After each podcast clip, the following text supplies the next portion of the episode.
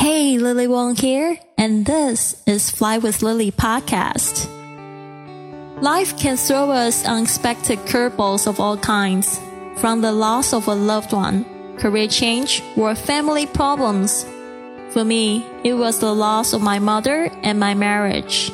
The worst experiences of my life led to the most euphoric learning experience and life journey I ever could have imagined. My journey let me dive within myself, overcome my fears, drop disempowering beliefs, and remove mental limitations.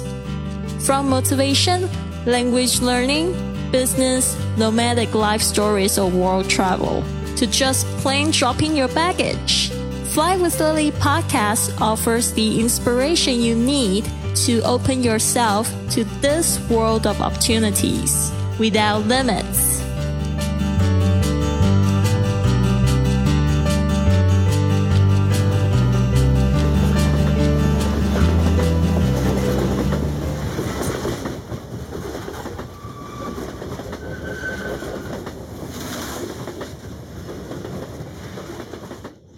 A journey is best measured with friends rather than miles. Unlike the physical beauty of Budapest, downtown Bratislava was an eclectic mix of really old architecture, rundown brutalist architecture, and some ultra modern buildings.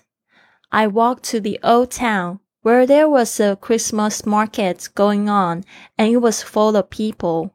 The vibe there was very cozy and relaxing, with tempting smells of cooked meat and warm honey wine drifting through the cold winter air.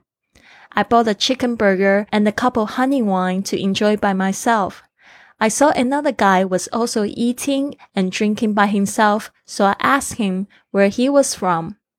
It turned out he was also from out of town and was there for an exhibition. Mauro was an engineer from Italy. After finishing, he left, but 10 minutes later, he texted me and invited me for coffee.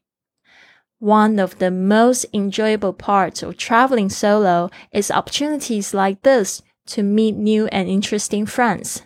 I'm sure that I would not have met Mauro or many other new people had I been traveling in a group with others I already knew. We had a lovely afternoon chatting at the modern coffee house in the old town. He left for his flight back, so I stayed at the coffee shop catching up with my good friend in Barcelona online. After that, I met up with Pablo, who I had hosted as a couch surfer when I was in Barcelona and who was then in Bratislava on a working holiday. I love friends who travel because we always manage to meet in different locations or cities and we never know where we will meet next. Pablo was from Argentina and was young and passionate about traveling. He inspired me by being very strategic about his travels too. Either he would take his mom or girlfriend on a nice holiday or he would couch surf and work to save up money. He was always on the road. I believe traveling doesn't have to be expensive or a luxury for a rich few. Over these years, I have experienced both a luxurious travel lifestyle and also budget travels. I think both of these experiences are nice to have so long as you are experiencing new cultures, new foods, and meeting new friends. That always broadens your horizon in a way Nothing else can. Pablo was so lovely as I remembered, and he invited me to try some special local hot tea, which contained 63% alcohol. We walked around the Christmas market and visited his favorite local art museum.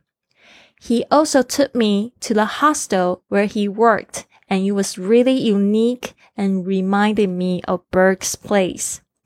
As it was, Pablo also knew about Burke, who was very famous for his friendliness in Bratislava.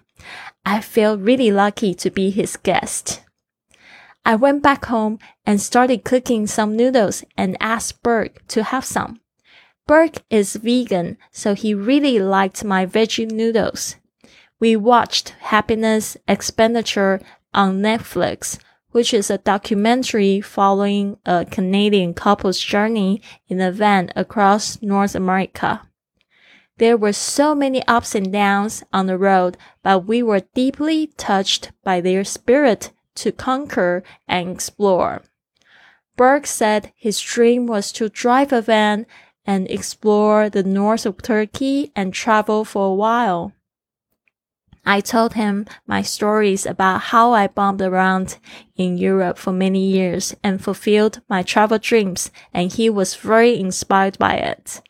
I encouraged him to pursue his dreams because the world was full of opportunities. We ought to follow our joy and our heart's desire.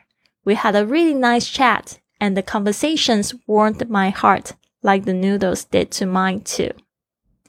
Stay tuned. There's much more to come. In the next episode, I'll be sharing a story that happened in Zagreb, Croatia. This has been another episode of the Fly with Lily podcast. So what now? Go to flywithlily.com to download my gift for you to help work on your abundant lifestyle or contact me directly for a consultation. This show takes a lot of work and planning, so if you enjoyed it, please consider a five star review on iTunes, following on Facebook and Instagram at Fly with Lily or come up and give our crew a hug on the street when you are on your journey. Thanks for listening, and remember, life's curveballs can be your best opportunities.